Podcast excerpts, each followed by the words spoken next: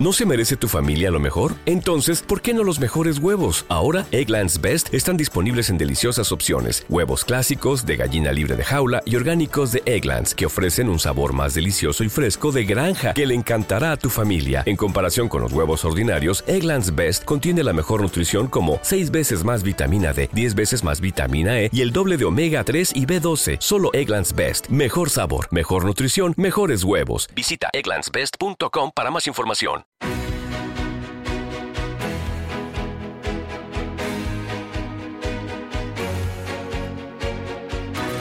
En Capital Intereconomía, Consultorio de Fondos.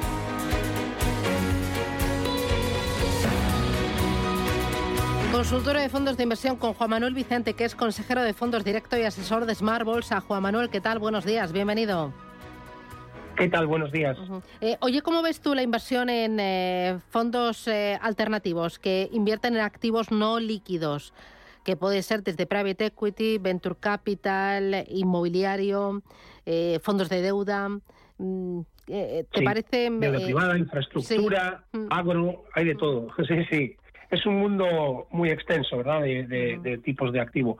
Pues creo que en una cartera, en una cartera que tenga cierto patrimonio y, de patrimonio, pues, digamos, eh, elevado y con, una, con un horizonte temporal largo, tienen, tienen mucho sentido.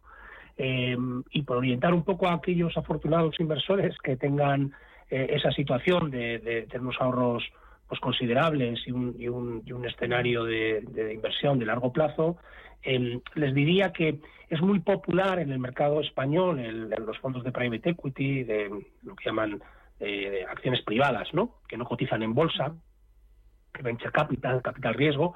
Eh, yo suele ser el, activo, digamos, alternativo más popular y, lo que diría yo es que versus una bolsa cotizada bien hecha, es decir, versus estar invertido, digamos, en, bolsa cotizada a través de fondos de inversión o ETFs, eh, bien invertido, ¿no? Con, un enfoque global, etcétera, pues eh, tampoco hay tanta diferencia, ¿no? La prima, digamos, eh, la rentabilidad esperada eh, no es claramente superior, sobre todo teniendo en cuenta la iliquidez. ¿no? Yo me dirigiría más a temas como infraestructuras o incluso pues en los temas agro. Eh, están, yo creo que hay, hay, temas interesantes. Siempre yo creo que hay buscando generación de rentas, ¿no? Generación de rentas consistentes y seguras que te permiten tener una rentabilidad estable en el tiempo, ¿no? También los alternativos lo que buscamos es que den estabilidad al comportamiento de la cartera. Como sabemos, la, bolsa, incluso la renta fija, como se ha visto el año pasado, pues eh, cotiza en los mercados y tiene, tiene vaivenes importantes, ¿no? Mm, Pero eh, sí, eh, tiene todo el sentido tener alternativos, sobre todo, como digo, ah, cuando, mm, mm, Voy a pedir que te mojes. ¿Qué gestoras son buenas en alternativos o qué vehículos? Dame tres ideas para no volverme loca, o dos ideas. Sí, a ver, yo diría que yo diría que alternativos tenemos, yo iría más al tema de, eh, de boutiques, eh, por ejemplo, eh, en, en, private equity pues hay casas como Inverready o Qualitas, por ejemplo, que por darte un par de nombres en ese área, y luego en el área de infraestructuras pues tenemos algunas gestoras internacionales como como M&G o como Dunas Capital en el caso de España, ¿vale? por darte ahí unos unos cuantos nombres. Pero eh, este que me estás diciendo de M&G es de infraestructuras cotizadas, ¿no? No es... Eh, em, Correcto, exactamente. Esto sería exacto, eso sería cotizadas. Para el que busque no cotizadas, por ejemplo, una gestora que lo hace muy bien es AXA. AXA es Managers es una gestora que puede, de nuevo, los, los tickets de inversión pues son elevados, pero se puede ir al, inmobiliario directo. Y luego también hay, hay boutiques muy poco conocidas, poco accesibles, productos eh, a lo mejor domiciliados en, centros offshore eh, que son totalmente legales, etcétera, pero que, son más difícilmente accesibles que también pueden ser interesantes. Mm, mira, me pregunta eh, María Gil por dos fondos de inversión, el Lazar Patrimoine y el Acacia Bonomix. ¿Qué opinión tiene de estos dos fondos de inversión? ¿Los conoces, Juan Minet? Sí, sí, son bueno, no, no, habiendo 7.000 fondos, no, no seguimos todos. Eh, estos son dos fondos que digamos que no, no tenemos recomendados, o están en la lista de recomendación, pero bueno, son, digamos que son productos algo nicho, pero bueno, son dos gestoras boutique que, que, claramente tienen una buena alineación de intereses con los inversores y son productos relativamente también conservadores, ¿no? Para tener a lo mejor 3, 4, 5 años en cartera. Yo, mi, opinión eh, personal es que se maximiza más la rentabilidad en una cartera moderada, eh, digamos, jugando, eh, jugando los activos de manera limpia en cada caso, es decir, en especialistas de renta variable y en especialistas de renta fija, más que invertir en fondos mixtos, ¿no? Como son al final en, las, en las, por ejemplo, patrimonio. Mm, vale, me pregunta también Rubén Martín por otros dos fondos de inversión. Son el GAM Multi-Stock Luxury Brands Equity y por el Lombard Odier Wall Brands. Estos son del eh, sector consumo y más tirando los dos al lujo, ¿verdad? Eso es, sí. Pues mira, exacto. Eh, lo que diría es que son fondos que su predictibilidad respecto a sus rentabilidades es menor que la de un fondo de renta variable europea o global o americana normal, ¿vale? Esto hay que, hay que entenderlo. Es decir, que puede tener un comportamiento diferente al de los principales índices. Eh, yo diría que ese tipo de fondos puede precisamente funcionar bien en este entorno, ¿eh? en este entorno que estamos, que, pienso que todavía no hemos visto el final del mercado bajista, eh, que está con muchas incertidumbres. Este tipo de, fondos pueden comportarse bien, ¿no? Porque el consumo de lujo eh, pues bueno, son empresas que tienen pueden aguantar los márgenes eh, y, a veces, pues curiosamente, son defensivas. Por tanto, si en exposición a renta variable pueden tener sentido siempre en un porcentaje minoritario. ¿eh? Eh, creo que al final hay que estar invertido en los grandes, alineado con los grandes índices y esto puede ser pues una, pequeña parte destinarla a este producto que sí, que creo que a lo mejor el próximo año o dos pueden funcionar bien. Eh, vale, más consultas que me llegan a través del 609 22 47 16. mira, me preguntan eh, fondos de inversión relacionados con agua. Dice, eh, me han recomendado dos fondos de inversión. Uno es el Robeco Sustainable Water Equities y el otro es el Mark International Mediterranean Fund. ¿De los dos con cuál se quedaría?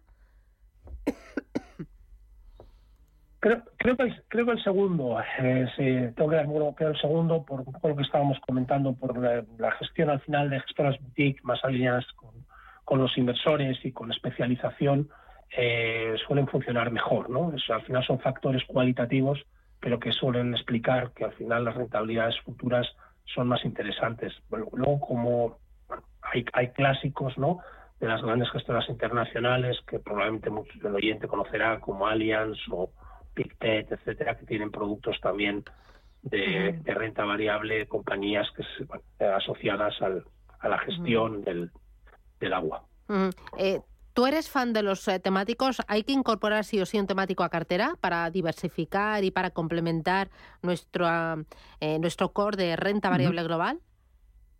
Exacto, o sea, no, soy fan, más que nada por la falta de predictibilidad, ¿no? De que al final lo que creo que todos los inversores en general buscan pues, rentabilidades lo más predecibles posibles.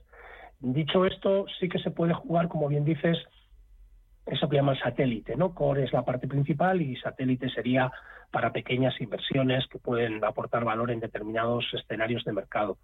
Por ejemplo, lo que estábamos comentando, ¿no? De sectores defensivos pueden tener sentido en este entorno. Es decir, es una manera de estar expuesto a la renta variable, pero bueno, si vienen mal dadas, pues en principio van a tener minusvalías menores que, los que los fondos clásicos que siguen o que tienen rentabilidades similares a, las de los principales índices bursátiles. Por tanto, te diría, se puede jugar, pero yo, por ejemplo, no tendría nunca más de un 10% del total de la cartera en temáticos. Vale. Eh, y, por ejemplo, para una cartera de unos 50.000 euros, ¿en cuántos fondos diversificas? ¿10? ¿5? ¿Qué es, lo, adecuado? sí, Sí, eso es muy típico. si es una cartera mm, eh, mixta, o sea, que no es pura de, por ejemplo, de renta variable o de renta fija, eh, que es lo más habitual, ¿no? sea más conservadora o más agresiva, yo diría que seis productos, cinco o seis productos tiene todo el sentido, ¿no? Tres en renta variable, que recojan las principales regiones, y, dos o tres en renta fija. Eh, si es una cartera pura, por ejemplo, no sé, vamos a una cartera de renta variable para un inversor pues dinámico, agresivo, que tiene plazo, se puede reducir sensiblemente. Se puede a lo mejor tener simplemente dos, eh, un par de productos o tres, puede ser más que suficiente si los productos son adecuados. Y en renta fija lo mismo, si al final queremos ir simplemente a rentas y una cartera pues conservadora eh, que básicamente esté formada por fondos de renta fija, con dos, tres podemos perfectamente eh, para una cartera de 50.000 euros llevarla perfectamente bien. Simplemente hay que seleccionar bien pues los, los productos, que sean productos, eh, digamos, que cubran el, espectro del mercado, ¿no? de renta variable, en el caso de carteras dinámicas, o, de renta fija en el caso de carteras más conservadoras. Eh, y, por ejemplo, cuando me dices, yo a esa cartera le incorporaría dos fondos de renta fija, dame dos, dos ideas de renta fija que sean complementarias y que no solapemos dos fondos similares, que no comas dos veces ensalada de primero y de segundo. Eso es, exacto, porque cuando hablamos de una buena selección es que sean complementarios. A ver, yo creo para el entorno actual, por un lado, habría que tener producto de deuda de deuda pública de alta calidad y deuda corporativa de alta calidad que se comportan un poquito diferente, ¿vale? La deuda corporativa de calidad puede sufrir un poquito en los entornos de, mercado complicados, pero aguantan bien y tienen un plus de rentabilidad en el medio largo plazo sobre la deuda pública. Entonces, yo te diría, por ejemplo, eh, se puede tener un, fondo de deuda corporativa clásica de alta calidad, pues, por ejemplo, no sé, Lehman G, eh, European Corporate o el European Corporate, ¿no? En euros.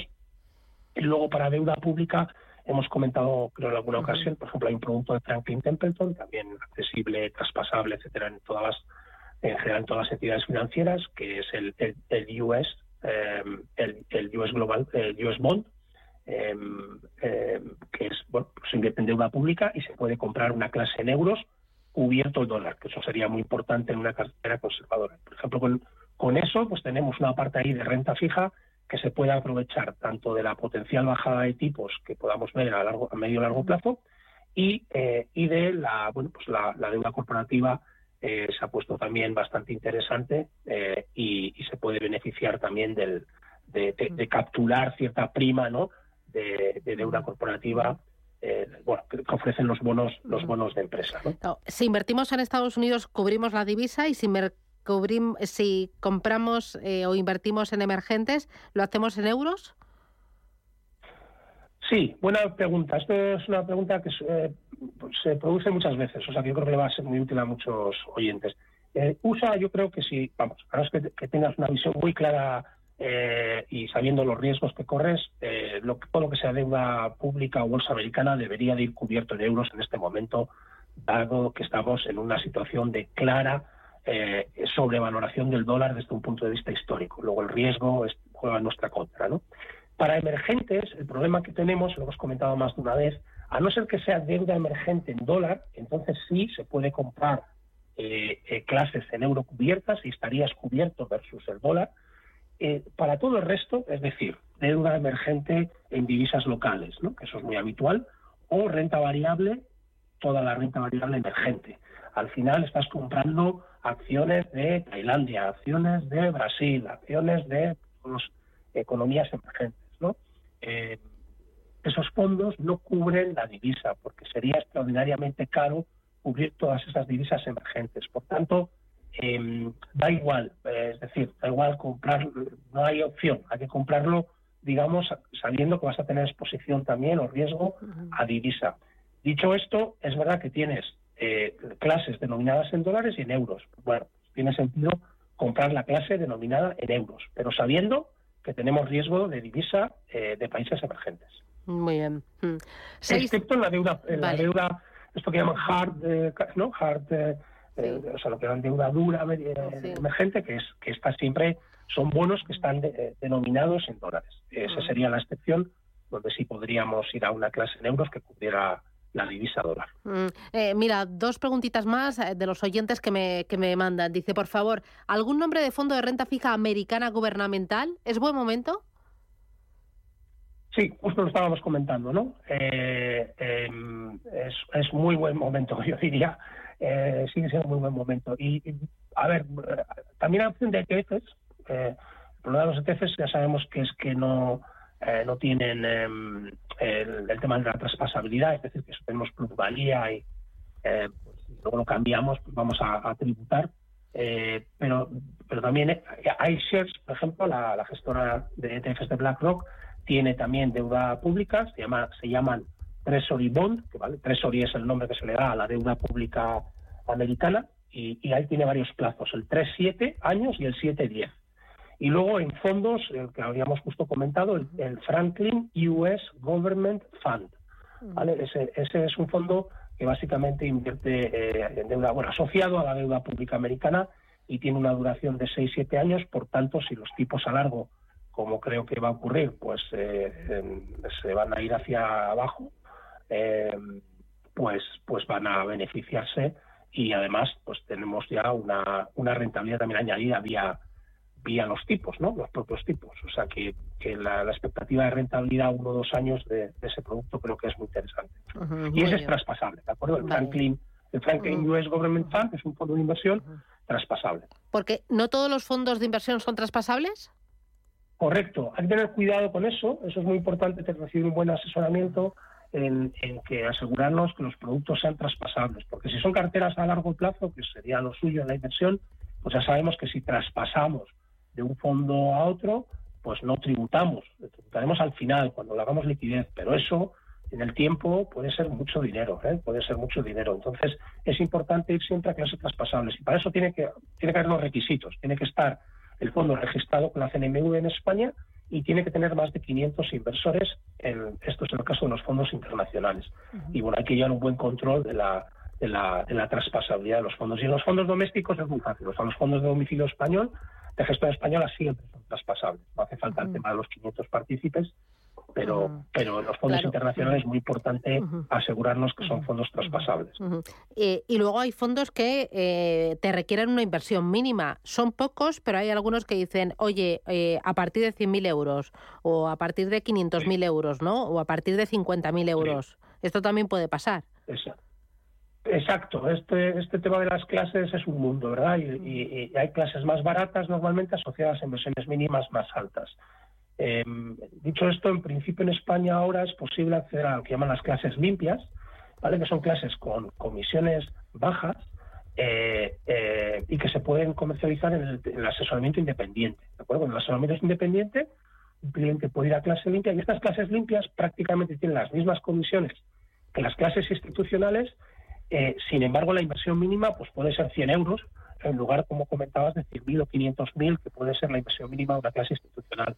Sin embargo, estamos pagando pues un coste muy similar. Entonces, eh, hemos comentado en una ocasión, el yo soy partidario siempre del asesoramiento independiente y una de las ventajas que tiene también es el acceso a clases limpias, que son el mismo fondo, pero con menores comisiones y, por tanto, con mayor rentabilidad esperada eh, de esa inversión. Bueno, pues ahí tenemos un poquito de formación y unas cuantas recomendaciones para construir carteras de largo plazo, carteras diversificadas y carteras pues eh, que puedan funcionar bien en este entorno de mercado. Juan Manuel Vicente de Smart Bolsa, gracias, cuídate y hasta pronto. Gracias a vosotros, hasta pronto.